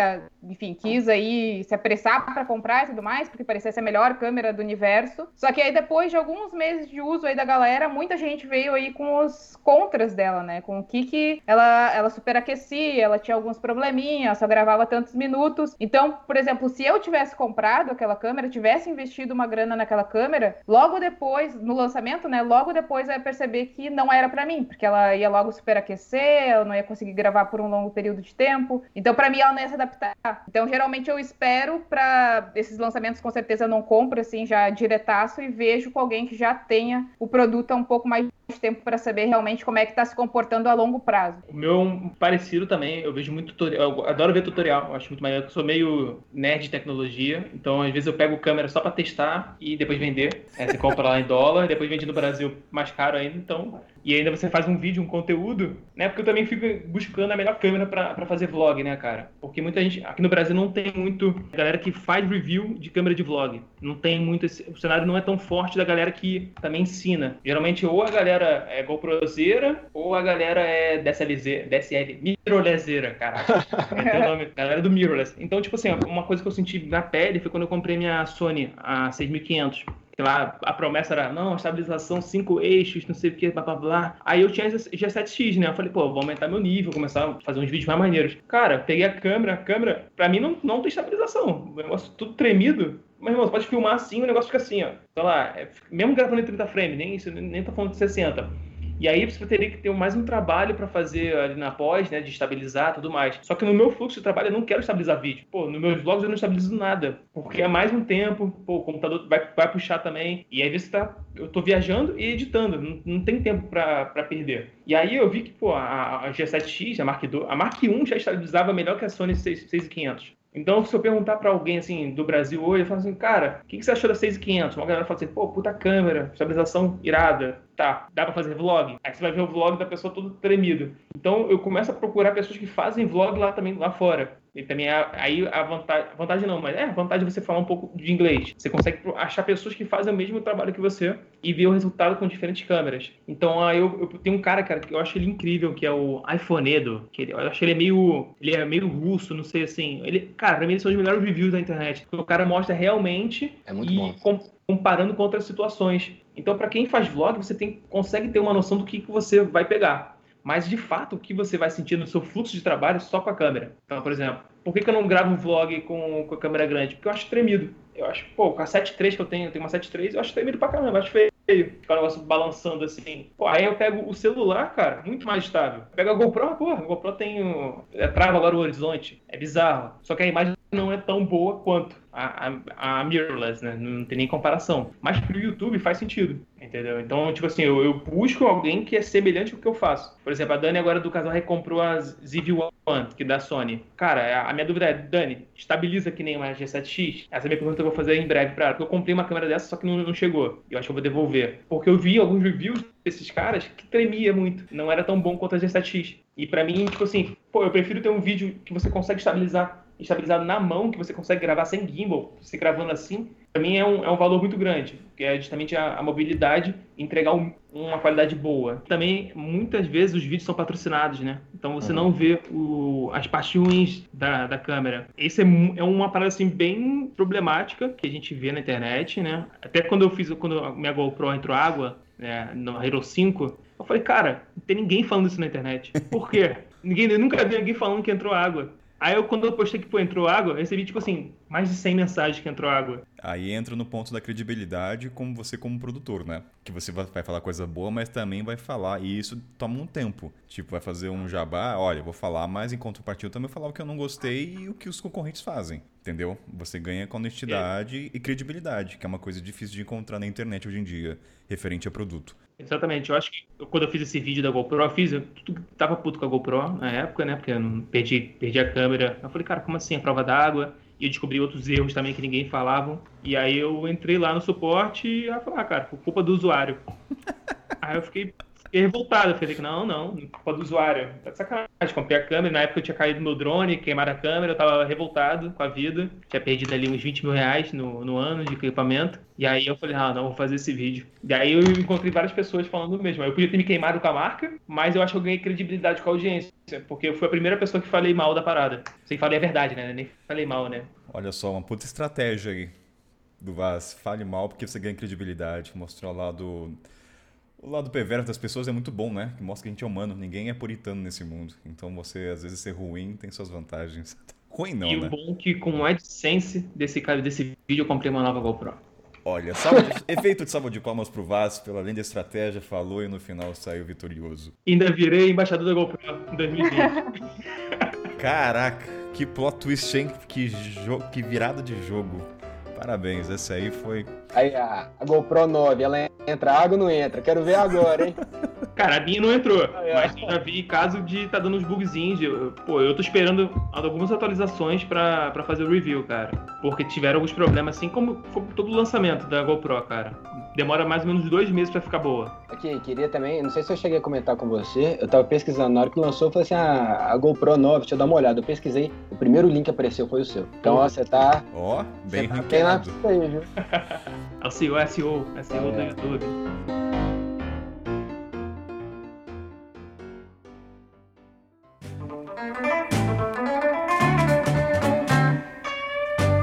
Seguinte, galera, momento do bloco rapidinha, que é pra ser bem sucinto, sem muita prolixidade. Eu quero saber de vocês, quando vocês vão comprar o equipamento, aquele queridinho que vai acompanhar a trajetória, o que que dá tesão quando você vê um eletrônico? Tipo, você vê a qualidade, a resolução, aí quando você vê que tem uma puta resolução, sei lá, de 8K, você xinga também porque não tem espaço de HD, ou você fala pela praticidade, vai, vamos, Vaz, o que que dá aquele tesão quando você vai na BH, como é que é o nome daquela loja? É, BH. é, é BH. Pra quem não conhece o que é BH, tem um bom vídeo lá no canal Vais Aonde mostrando o que é BH. Ó o jabá, ó o jabá.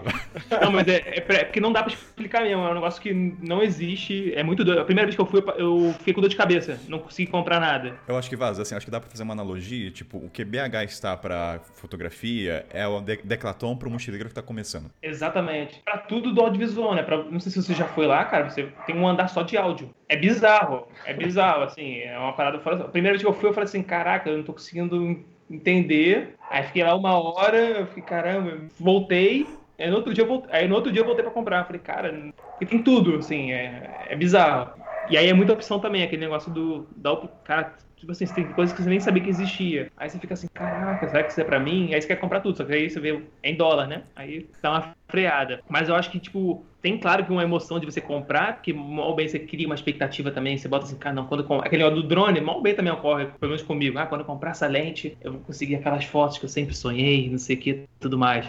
E, tipo assim, uma, uma maior coisa que teve agora na minha, na, meu, na minha criação de conteúdo, uma maior mudança foi eu troquei de drone. Meu drone já tava capenguinha, sabia que ele, ele vai cair em algum momento, e eu só tô com uma bateria, porque as outras três já incharam. Aí eu falei, vou comprar um drone. E aí eu comprei esse, o Mavic 2, cara, tipo assim, a qualidade assim, cara, você não, você não consegue mais olhar para a qualidade anterior do Mavic 1, do Pro 1, porque é muito superior. E aí você, é, você, você, gosta de ver, você fala assim, caramba, eu quero gravar mais drone. Você fica mais animado, pelo menos aconteceu comigo. Então quando, quando você compra um equipamento que te dá um resultado perceptível, eu pelo menos fico muito feliz. Mesmo que para as pessoas, é para mim, assim, fazer, caralho, é muito bonito, cara. Agora eu consigo ver os detalhes. Olha só essa recuperação aqui quando eu vou editar uma foto. E mal bem, hoje em dia também nas redes sociais, é, tem gente que percebe. E mal você fica felizinho também. Assim, cara, esse cara percebeu. Essa pessoa percebeu que é outro drone. É. Entendeu?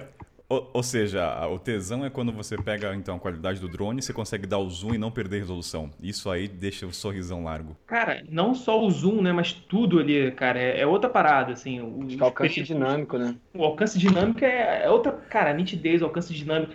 Parece ter um veludo, assim, sabe? Parece, eu sempre falo essa expressão porque eu não sei se tem um. A textura seria, né? Parece que ela, tem, ela é veludada, assim, ela tem uma, uma textura na imagem, é muito bonito cara. Vaz parece até que tá falando da esposa, né? Assim, assim do jeito que fala, né? e eu fico felizão. E agora eu também comprei uma lente para ir pro Jalapão. Foi mal correria para comprar essa lente, pegar ela no aeroporto, na, na escala. E eu vi que eu sou muito. Cara, eu gosto muito de grande angular e de tele. Agora descobri que eu sou dos extremos, assim, né? E aí eu também nunca tive uma lente de 2.8. Quando eu peguei uma lente f2.8, que é a abertura da lente, né? Quanto menor esse número, mais clara a lente é, ou seja, ela consegue captar mais luz e criar aquele efeitinho gostosinho também de desfoque do fundo, assim, né? E ela tem uma nitidez muito agradável, assim, cara. Então foi um. É uma coisa que você consegue, você vê assim, só assim, caramba, pô, eu quero tirar uma foto dessa. Será que eu consigo tirar uma foto dessa? E aí, quando você compra o equipamento e você consegue ter um resultado próximo do que você imaginou, eu acho que também tem uma satisfação pessoal. Para mim, eu acho que a primeira coisa é a praticidade. Praticidade, com certeza. O quanto que aquilo vai ser rápido de eu montar, por exemplo, enquanto quando eu for fazer uma trilha. Por exemplo, a gente tem um tripé que a gente investiu lá no início da viagem, que é um tripé bom, é um tripé leve. Só que o único porém dele, que a gente achava que era muito bom, mas que pra gente não se adaptou, é que ele é de rosquear. Então, para te abrir as perninhas, tem que desrosquear ele. Então, esse, esse sistema de, de rosca não funcionou pra gente, pro nosso fluxo. Porque uh, começou a entrar água, entrou areia, ficou tudo emperrando. Então, às vezes a gente não sabia para qual lado que era, porque já, o negócio já estava meio estragado. Então, para a gente não funcionou. Então, aquela praticidade que no início parecia ser boa, já hoje já não é. Então, a gente já agora já adquiriu outro tripé. Então, acho que o primeiro ponto é praticidade. O quão rápido e fácil vai ser quando eu estiver filmando. Aí depois, é claro, a qualidade, né? Qualidade às vezes brilha os olhos assim até na frente da praticidade. Qualidade e o peso o quanto da, do peso que eu vou ter que carregar na mochila com aquele equipamento. É claro que tudo vai depender desde o início, né? Desde que a gente falou lá que para onde que eu tô indo, aonde que eu vou, eu preciso levar esse equipamento ou não preciso. Então tudo isso também depois vai ir um checklist do que eu realmente preciso levar desses equipamentos. Mas de forma geral, quanto mais leve, compacto ali, que não vai ocupar muito, muito peso na mochila e que traga uma praticidade com uma qualidade muito boa, cara, esse combo aí, nossa senhora, faz coração até. E acho que também dá para linkar o que também vai ser recorrente, né? Porque não necessariamente, assim, a gente tá falando de eletrônicos, é só câmera, áudio, pode ser também carro, pode ser tripé, por exemplo, vocês fizeram um vídeo daquela, não sei o termo, da luz. Eu vi que vocês estão usando uhum. muito essa luz. Eu acredito que encheu os olhos também, né? Vocês estão utilizando Sim. pra caramba. Não é um brinquedo que comprou, tá lá na gaveta. Vocês realmente estão utilizando. Então, vocês diriam que esse foi o último equipamento que brilhou os olhos de vocês? Acho que dentro do audiovisual, sim. Agora a gente começou, essas últimas semanas, a comprar coisa de camping, né? A gente tinha as coisas, mas eram coisas pesadas, eram coisas que não eram práticas. E agora a gente entrou nesse mundo de camping e, cara, tem, é muita doideira também. É a mesma coisa dentro do audiovisual. Tem coisas muito mais práticas, mais pequenas, mais leves.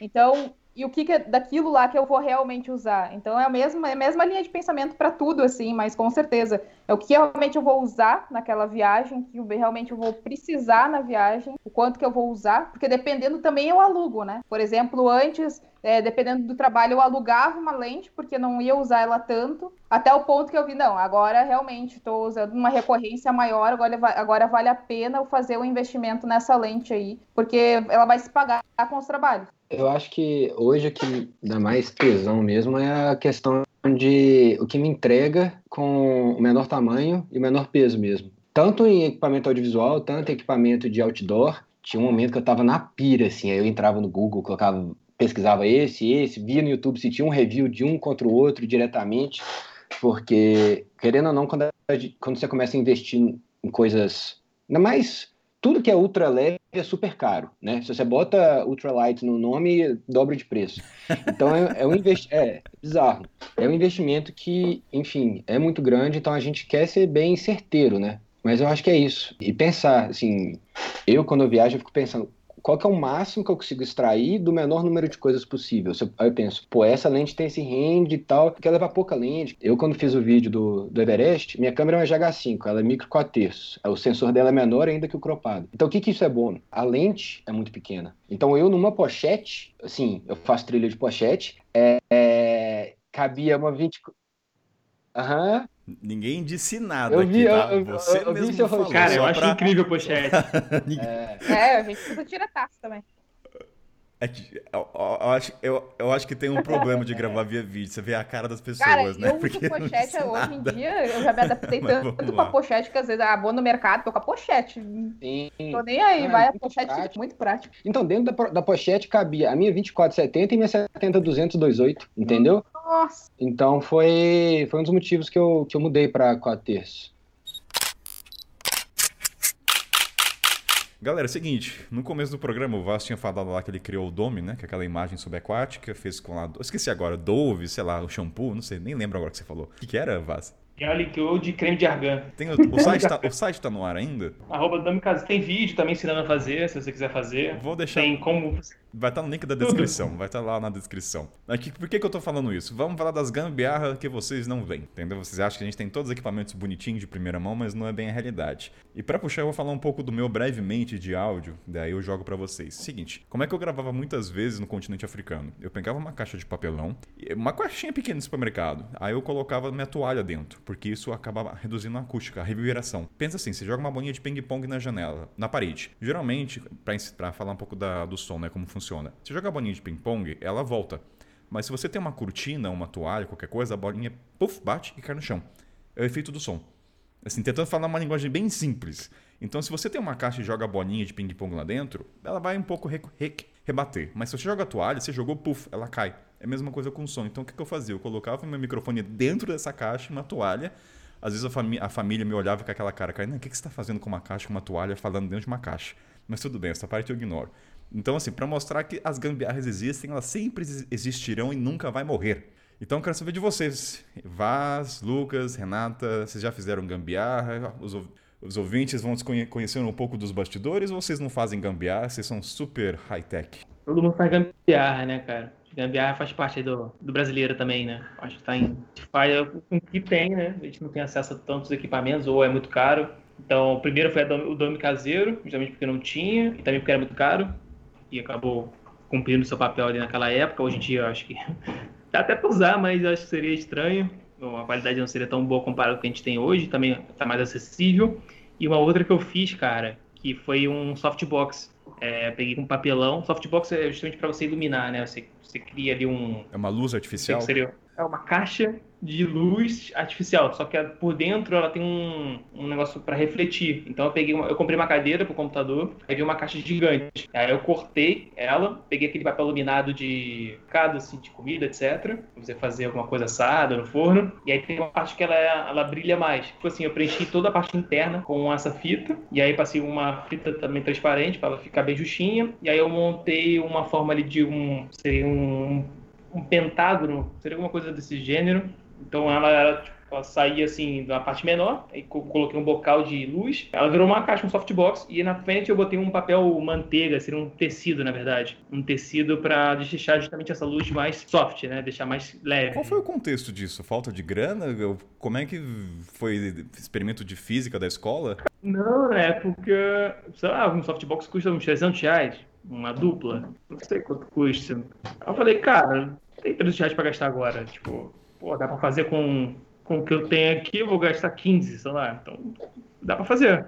Tem vários tutoriais, cara, no, na internet como você fazer um softbox, né? Até vi no, vi no YouTube. E aí eu fiz inicialmente um, eu queria dois, né? Justamente fazer aquela iluminação cruzada atrás e deixar um, uma luzinha de, de contorno. Que era só um abajur que tinha em casa mesmo. Aí um ficou ok e esse ficou muito bom. Até hoje, até aqui em casa. É, mas eu comprei agora o softbox, porra, ele é melhor. Mas aí o que, eu fazia? Eu comprei o softbox e aí eu pendurava o softbox no um cabide. Então ele, ele fazia essa função, porque eu queria gravar em casa de noite, só que a luz é muito. Só tinha uma luz de cima, e na época, pô, não, não tinha tanto LED assim, ou é, como eu falei, era mais de 300 reais. Eu falei, pô, não vou gastar mais de 300 reais. Eu era a pessoa do micro SD, né? Que só tinha um, então vou gastar 300 reais, pô, compro 10 micro SD na época.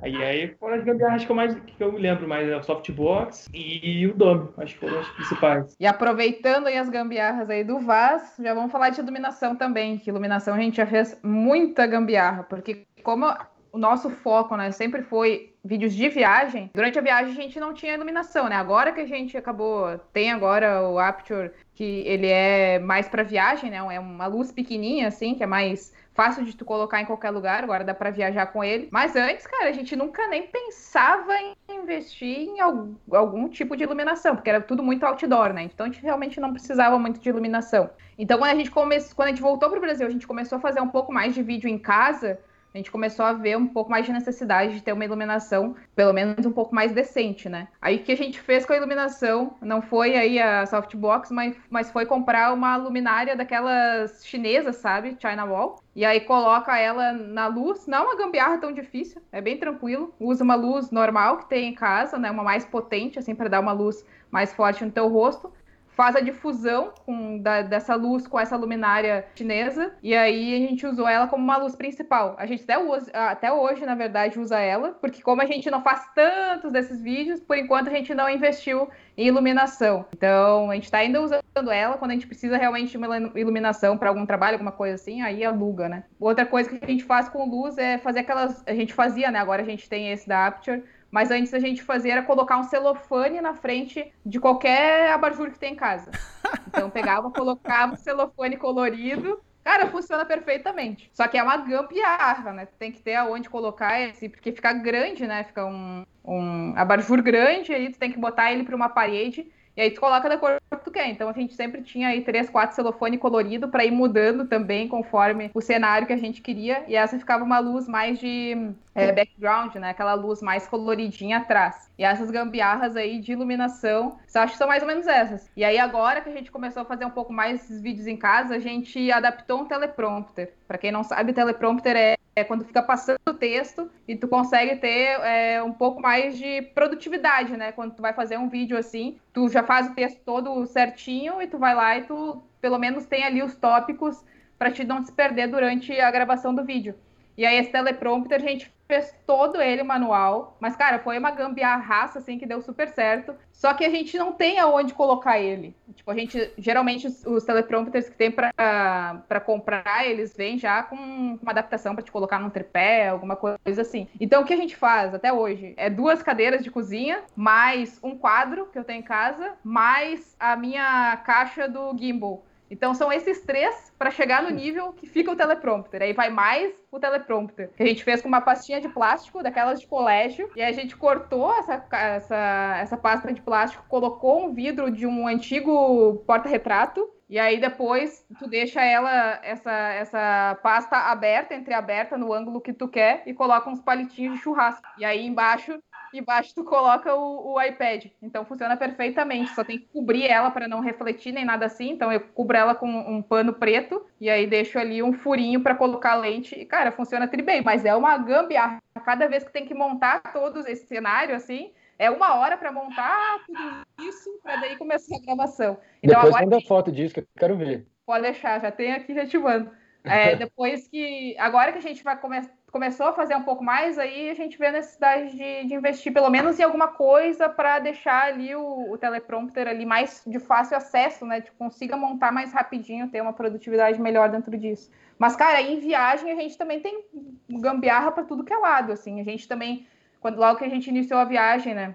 Na verdade, em toda essa primeira parte da viagem, a gente não tinha drone e a gente queria uns takes mais diferentes, né?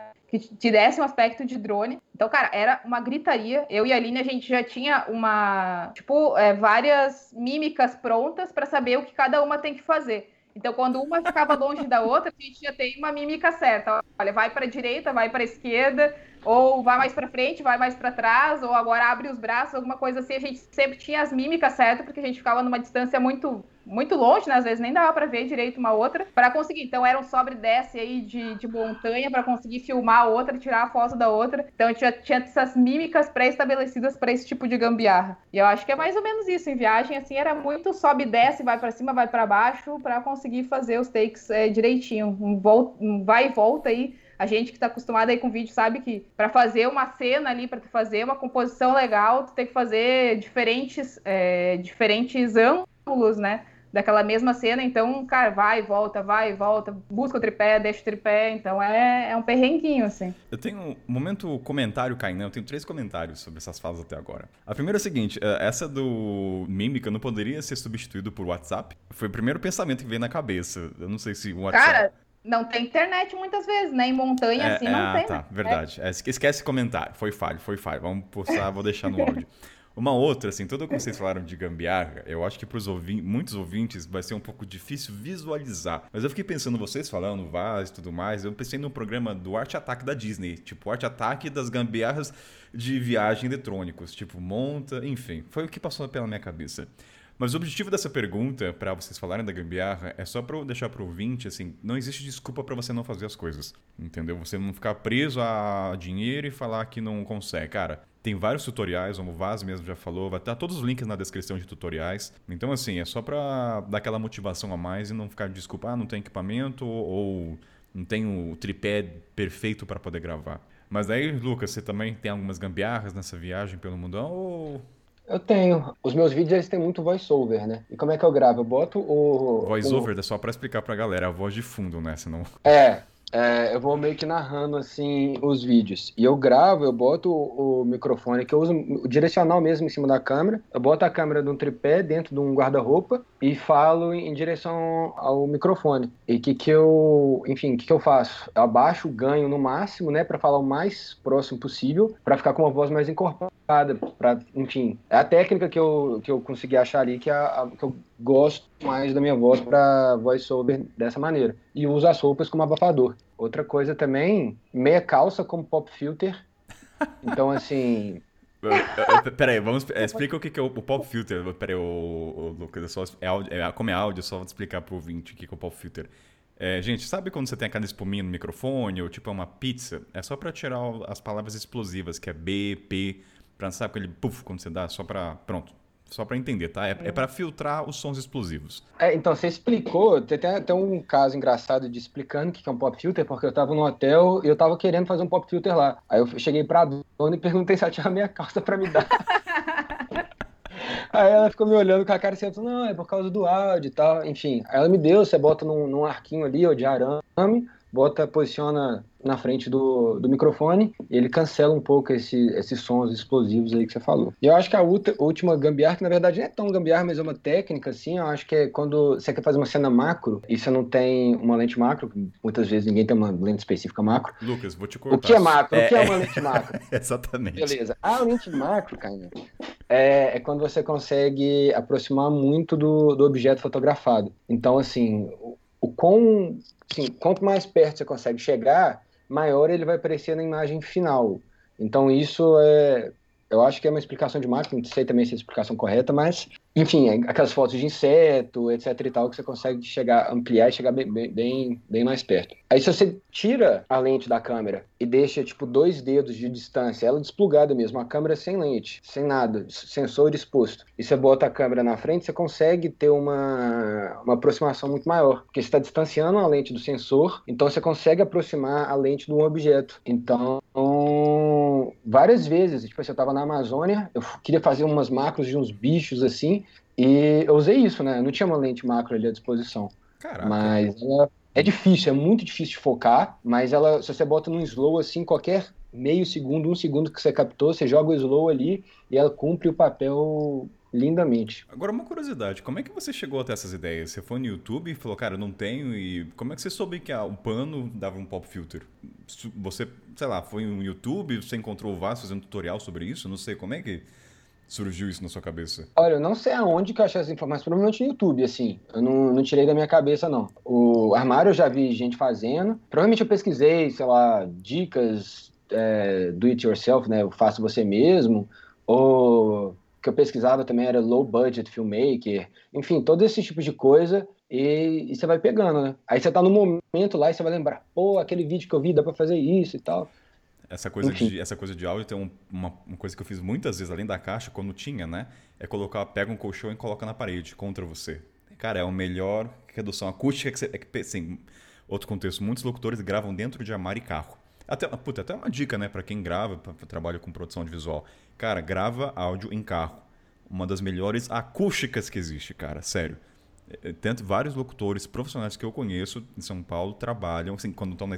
Geralmente, locutor não necessariamente grava em estúdio. Cara, carro ou armário. Entra no seu armário cheio de roupa, o áudio é limpo. É limpo, assim, cara, é imperceptível. Então, eu acho que a gente dá uma boa motivação pra galera não ter desculpa e encontrar maneiras, né? Low budget, Último bloco, galera. Último bloco geralmente é leve, é mais divertido, mas dessa vez vai ser o contrário. Vai ser uma coisa mais séria ou de aprendizados. Seguinte, vamos falar de alfândega, taxamento, coisas que ninguém quer passar, seja equipamento, seja celular. Minha dúvida é o seguinte: como eu não trabalho com fotografia, não tenho que atentar muito à lente, nota fiscal, é só um microfone e é uso pessoal e eu tenho como comprovar isso, né? Isso até é um ponto. Se você passar pela alfândega, você tem que comprovar que é de uso pessoal. Aí, ó, o que é uso pessoal? Entra no site lá e você vai ler aquelas letrinhas pequenas e entender. Mas é muito subjetivo. Então o aprendizado é muito mais na prática. Lucas, você falou que em Dubai você teve alguns problemas ou contratempos em relação a equipamento.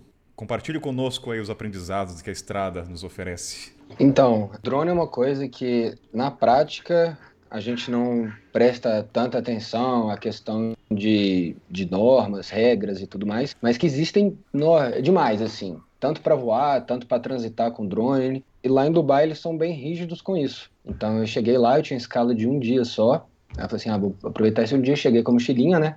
Aí já me chamaram, falaram, olha, o que, que você tem aí? A gente viu. Me chamaram para uma sala, e falaram, olha, aqui não pode drone, a gente vai ter que confiscar seu drone. Enfim, aí toda, foi bem tranquilo, mas tem todo um tempo que você tem que esperar, aí você tem que dar todas as informações e tudo mais. Aí eles ficaram com o meu drone e eu pegaria na volta. Só que aconteceu, eu cheguei por um terminal e tinha que sair para o outro terminal. Só que lá, os terminais, você tem que transitar pela rua, né? Você não pode acessar dentro do aeroporto. Então, na hora de pegar meu drone de volta, eles não queriam me dar, porque eu teria que passar pela rua para poder chegar no outro terminal. Então, assim, eu tinha que ficar. Eu fiquei umas duas horas lá, sorte que eu voltei para o aeroporto bem, bem antes. Fiquei umas duas horas lá conversando com a galera: olha, eu preciso tal do drone, preciso chegar. Aí vai lá, chama o superior, volta.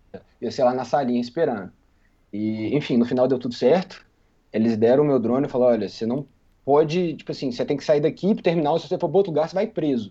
Caraca. Aí eu falei: não, beleza. Fui pro terminal, fui embora, fiquei com o meu drone, pelo menos. Mas é isso, não tem nenhuma imagem aérea de, de Dubai. Qual era o drone, Lucas? Oi? Qual era o seu drone? É o Mavic Air. Cara, o Air? Caramba, Ué. cara. Mas Ué. por que a pergunta? É que o L já é fixo assim, né? Ele não, ele abre também. Ele abre também? Então, então eu fui para Dubai entre duas vezes com drone, não me pararam. Sério? E você, mas você chegou a voar, não? Voei. Só que eu voei, muito engraçado. Eu tava com o cara lá, o motorista, o motorista ficou com medo. Aí eu, eu desci em respeito a ele, porque ele tava com medo. Não, porque tem uma base militar aqui, é, não sei o que, começou a criar várias alucinações. deixa eu ver se eu entendi. Naque- Você, naquela- tava, você tava pilotando o drone com o motorista, você tava dentro do carro com o controle e o drone de fora. Não, não, não. Fui uma estrada abandonada lá, que é bem um clássico do Instagram, assim. Tem uma estrada que, que eles construíram não sei pra quê, né, Dubai. E aí ela foi tomada pela, pelas dunas. Então tem alguns pedaços da estrada que são aparentes e algumas partes são cobertas pela, pela duna, que é, que é bem maneiro, bem irado mesmo. Aí consegui achar no Google Maps o lugar que era, e aí eu mostrei pro motorista lá o que eu tava fazendo. Aí ele falou, ah, beleza, vamos lá. Aí só que ele não sabia que eu ia falar de drone, né? E a agência que me levou sabia. Só que também não falou. Pra... Aí a gente levantou assim, só que assim, no meio do deserto. Aí tinha uma cabana, assim, que era tipo um. Uma instalação de. pra vender apartamento, só que, sei lá, 20 anos atrás. Aí, não, não, ali, porque aquilo ali é um negócio do exército. Ele começou tipo, a alucinar, que não sei o quê. Aí eu levantei rapidinho, tirei minha foto que eu queria, fiz uns videozinhos e desci. Mas eu não arrisquei levantar na cidade, assim, né? É. Meio tenso. Tem uns casos também que, assim, eles, por exemplo, você consegue voar, sei lá, Mianmar tem uns lugares que são proibidos. Se eu vou lá, é, ninguém me pega, mas eu posto vídeo, depois eles acham, eles vão atrás de mim. Ou É vão me mesmo, multar, Mianmar? é. Não, eu não digo Mianmar específico, mas em, em lugares proibidos. Acho que Canadá agora tem vários lugares Estados proibidos. Unidos, cara. Estados Unidos. É, porque, Não que, pode voar em parque nacional. que- porque queira ou não, É. o drone, né, ele consegue, vai, entrando num campo bélico, ele consegue atirar, que nem teve o caso lá, matou, em qual, não lembro qual país do Oriente Médio. Não sei, foi no Irã, né, que teve o atentado. Então, assim, o, o drone ele foi inicialmente criado como tática militar. Tanto que o continente africano, eles têm essa percepção que o drone não é um, um equipamento de filmagem estético. É uma, uma ferramenta militar de sobrevoar o espaço, conhecer o território. Então, assim, Marrocos, eu lembro que no aeroporto, primeira coisa, drone. Egito também perguntaram se tinha drone. E algumas fronteiras também. Porque como eu tenho um microfone, eles achavam que eu tinha um drone automaticamente. Então, assim, veja antes, galera, a legislação dos países. Que, porque como é uma coisa nova, tem muito país ainda que não sabe como lidar. Então, como não tem uma le- legislação, vamos cortar. Entendeu? Não vamos deixar entrar. Eu acho que é mais pela questão de espionagem, cara. Porque qualquer coisa pode ser uma arma, né? Senão, senão iam proibir carro também, né? Carro bomba. pô, é- Quanto mais próximo de uma ditadura o país é, mais restrito vai ser a parte de comunicação e também drone, possivelmente. Então, países como Cuba, você não pode entrar drone. É o Egito, que teve lá depois da Primavera Árabe, também ficou mais restrito. O Irã, também, provavelmente, vai ser muito difícil entrar com drone no Irã. O Egito, o Egito já falei. O Marrocos também, que mal bem tá ali, dependendo do governante dele, tem ali um. flertando com, com os radicais ali, de certa forma. Nicarágua, também ali tem um regime mais próximo da Venezuela, também Venezuela provavelmente também você não vai entrar, repórter você não vai entrar na Venezuela, né? Então, então esses onde o direito de, de reportagem, né, direitos de, de comunicação são mais restritos, provavelmente você não vai conseguir entrar com drone e provavelmente também podem implicar com você de levar até a câmera. Se você, como você falou, né? Se você falar que é repórter, ih, não vai entrar, não vai entrar. Você pode ser o repórter Chora. da Tititi do Léo do Léo Dias, eles não querem saber. Você é da CNN, da BBC, que quer reportar o, o governo, enfim. Exatamente. Mas e é- até bom você falar que você é youtuber, cara. Youtuber é uma carteirada muito boa hoje em dia. Ah, é? Olha, É bizarro. Eu já, eu já entrei nos Estados Unidos falando que era na Itália também, já me pararam por causa de drone. E aí eu mostrei meu Instagram e passei. olha, uma dica. Será que você falar que é podcaster ajuda para equipamento? Acho que. Não, mas tem que comprovar que você faz isso. É porque eu já fui pro Irã, então na época carimbava o passaporte pro Irã, tinha um visto. E aí eu entrei nos Estados Unidos duas vezes depois, e as duas vezes o cara abriu e caía certinho na página do visto do Irã. E aí o cara perguntava, por que você foi pro Irã? Eu falava, ah, travel blogger, não sei o que, youtuber. Aí mostrava o Instagram, ah, bonito, irado. Aí deixava passar. Te seguia lá e tal. É, eu falei, ah, have to follow me. É, ah, Perguntava vai que que você usava. Cara, sinistro, é. Vou falar do seu país bem, né? Ó, vou filmar o Egito, cara. Olha meus vídeos. É uma porra. Cara, mas é engraçado que a gente vê vários. Pô, Beautiful Destination, ele deve ser, tipo assim, o que mais posta conteúdo ilegal, teoricamente, né? Tipo, Índia, não pode voar lá no Taj Mahal, tem, aí tem coast da Índia. Aí você vê lá, Egito, vários posts da pirâmide de drone, que ficaram incríveis também, o sonho. Pô, imagina voar o drone no Egito. Mas será que eles conseguiram permissão? É, galera, Cara, assim, eu acho que não, eu acho que é na doideira mesmo, cara. O do Jacob, eles têm até um vídeo, é o do You Travel e o Jacob voando escondido. E eles falam assim, não, a gente tá voando aqui escondido, não sei o que, aí o drone cai, e aí os locais pegam o drone deles, e aí eles tentam negociar com os locais, aí conseguem o drone de volta, aí depois já vem um, um scam, né? Tipo, já tem... a polícia tá vindo aí, tem que dar um dinheiro pra gente, pra gente segurar a polícia, tipo aquele bem história indiana, né? eu acho que é uma mistura de duas coisas. É aventura e um pouquinho de din-din, né? Sim. Sim. É. Cara, tem, tem dois perfis que eu sigo no Instagram que eles vão em Nova York. Nova York é estritamente proibido, mesmo com autorização. E o perfil, cara, todo dia tem, pô, lá, o World Trade, é, o novo, né, o One World Trade Center, em cima do, do museu, em cima da ponte, em cima de todos os lugares, e tá lá, os caras postando na internet. Tem um, tem um lugar que é proibido também, que é a Islândia, que eu fiquei pensando, que eu acho que deve ser questão de fauna, velho. Questão das aves. Acho que se, se tem muito drone voando ali, às vezes pode alterar um, uma rota das aves, ou enfim. Aí eu não sei também o porquê. Eu só fiquei pensando. Mas também tem mil vídeos de drone da Islândia. Cara, é igual aquele lugar, ah, é proibido o drone. Aí passa um, um helicóptero. é. é. É complicado. Cara, é que eu nunca tive problema, a gente nunca teve problema, né? Até porque viagem internacional a gente não tava com tanto equipamento. E agora vamos ver nas próximas, né? Que a gente vai ter mais equipamento, mas nunca rolou problema, é, especificamente de equipamento, assim. Eu ia falar só que não foi em Alfândega, na verdade, mas foi no Egito mesmo. Tava filmando fazendo time-lapse numa sacada lá que a gente estava. E aí chegou os policial batendo que nem louco lá na porta do quarto do, do hotel que a gente estava, que tinha que tirar na hora o tripé lá que tava fazendo time-lapse, que tava na sacada, que eles tinham visto, tinha que tirar, aí tive que comprovar o que eu tava fazendo. Expliquei, mostrei nosso Instagram, mostrei nosso YouTube. Cara, tive que enrolar os caras, eles fizeram apagar ainda o time-lapse. Caramba! Aí, é, uhum, bem, bem doideira, assim. E aí, aí o okay, quê? Daí foram embora, assim. Mas bem, bem do nada, realmente. Mas em, em alfândega nunca, nunca rolou. Cara, eu acho que o futuro vai ter uma nova categoria aí. A DJI ela vai lançar tipo um FPV que passa em 90% das leis de drone do mundo, assim. Vaz, espera, eu um... não entendi nada do que você falou, cara. Tipo... Foi mal, vamos lá, voltando, voltando.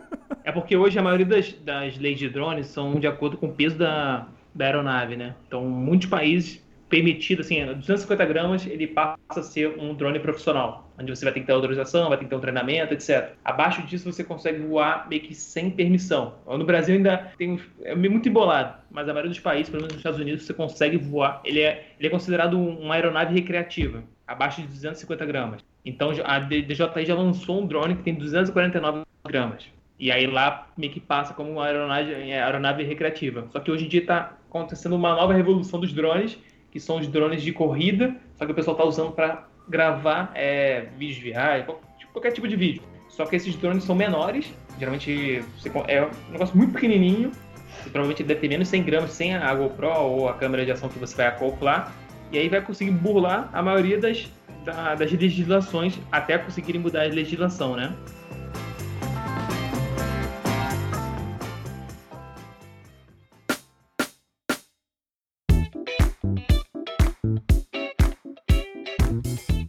Galera, último bloco, aquele bloco agora realmente leve para encerrar o programa com uma trilha bem animadinha de fundo. Vamos lá, Renata, pergunta polêmica, não é polêmica, né? A pergunta seria tipo o que é a vida? Você e a Aline conseguiriam viajar para um lugar paradisíaco, e entenda paradisíaco no seu ver, tá? Pode ser uma ilha, deserto, sem qualquer equipamento. O quanto isso te incomodaria você ver aquela paisagem e pensar, putz, se eu tivesse um drone aqui, se eu tivesse aquela câmera, uma angulação aberta, você conseguiria? Ou se... A pergunta também é, né? Se você conseguiria, o quanto seria sofrível para vocês? Eu acho que ia ser muito sofrido. Acho que ia ser bem sofrido. Acho que não, não sei se eu ia conseguir, não. A não ser que eu já tivesse ido para o lugar, já tivesse registrado o lugar, mas mesmo assim é uma experiência diferente, né? Então, só se tivesse trabalhado psicológico antes de que, ah, preciso relaxar, preciso só ir curtir realmente o momento. Apesar de que muitas vezes, tipo, faz parte do curtir é, produzir, às vezes também satura, né? Às vezes a gente fica tanto pensando ali na produção, produção, produção e acaba não, não curtindo de fato, né? Mas acho, acho que conseguiria, mas seria um pouco sofrido. Acho que eu ia ter que trabalhar um pouco psicológico pro foco da viagem. Aí tem aquele pôr do sol épico que você nunca teve na sua vida, naquele momento que você tá sem a câmera. Aí tu fica assim, caraca, acontece. Com íris, uma aurora boreal, tem uma baleia passando, e tipo assim, tudo vai acontecer. É igual quando a gente não leva aquela lente, né? Ah, não vou levar essa lente hoje não. Aí tu fala assim, caraca, se tivesse trazido essa lente, puta que mano. Então eu acho que o Vaz já deu a resposta só pelos comentários, né, Vaz? É, cara, porra, é, é difícil, cara, é bem difícil. Porque você botou a palavra aí, paradisíaco, aí ferrou tudo. Se não tivesse essa palavra assim, paradisíaca, já, Daria. Ou seja, isso só mostra o quanto a gente tá viciado nas tecnologias, né? Na questão de registro. Não tem como. É quase faz parte, é uma extensão do nosso ser, né? Você sempre querer, pequeno ou não, né? A vida, é, para mim, né? Compartilhar momentos, seja feliz ou triste. E você vê aquele puta arco vamos supor que você vê aquele arco-íris duplo, que é um evento, fenômeno raro. Puta, vai, vai dizer que você não quer compartilhar visualmente aquilo com alguém. Então. Cara, mas eu vou te falar que um dos dias mais maneiros das minhas viagens, eu não gravei. Mas, tipo assim, mas é porque foi, não foi uma experiência visual. E também não teria como descrever a experiência em modo de vídeo, foto, etc. Então, tem momentos que você vai estar num lugar paradisíaco que você assim, ah, não tem como reproduzir isso ou passar a energia, então eu vou curtir. Então, você uhum. meio que, tipo assim, nem pra pegar a câmera, tá maluco. Então, assim, não, aí, ó. Deve ir pra um outro caminho. Eu acho que eu não conseguiria viajar sem levar nada, mas eu conseguiria viajar levando e sendo proibido de postar. Ah, isso sim. Olha. Porque a, a minha questão não é compartilhar aquilo, mas é, já virou muito a maneira como que eu interajo e como que eu viajo. E é meio que o modo, não sei, de. faz parte do meu relacionar com o lugar, com a natureza, com a experiência, é registrar. Eu concordo. É bem é. isso não precisa ah, tem que produzir para o YouTube, não, ou para o Instagram, não, não precisa postar nada disso, acho que é, acho, acho que isso com certeza. Para encerrar o programa então, eu percebi uma coisa nessa última pergunta, eu vou criar um novo mercado aí de ganhar dinheiro, vou criar um retiro para produtores de conteúdo sem filmar nada, eu acho que aí é uma, tipo, é uma terapia. Eu acho que vai ser o futuro. Já, já não, não tem... tem... Tem até um meme que é assim, como eu espero 2050, aí é uma cidade toda high-tech, não sei o que, aí tem a pessoa, eu espero assim, aí tipo, tipo uma fazendinha, uma casinha no meio do campo, totalmente desconectado. Eu acho que vai ter esses retiros no futuro. Já, de... já, não tem do celular? Por que não tem de produtores de viagem de conteúdo? Vai lá numa casa, todo Sim. mundo de viagem não tem nada para mostrar. Olha só, um novo aí mercado. Aí você construir uma casa manualmente, aparece um negócio offline. Cara, mas um dos motivos de eu fazer trabalho voluntário é, de trabalhar assim em recepção ou trabalhar construindo uma oca, uma cabana, era justamente isso. Era meio que uma, uma maneira de não estar tá 100% conectado. O esporte também é muito isso, né? Não tem como você estar tá conectado só se você levar uma GoPro, né? Mas surfando. é... Tem momentos que você não consegue gravar, porque a tecnologia ainda não é capaz. Mas esses são os momentos bons, assim. Por isso que eu gosto muito de esporte, cara. Academia eu nem levo celular, por exemplo. Bom, nem pra ouvir um podcast na esteira? Ah, seu Vaz. Então, na, na esteira da, é bom, mas academia eu fico focadaço, assim.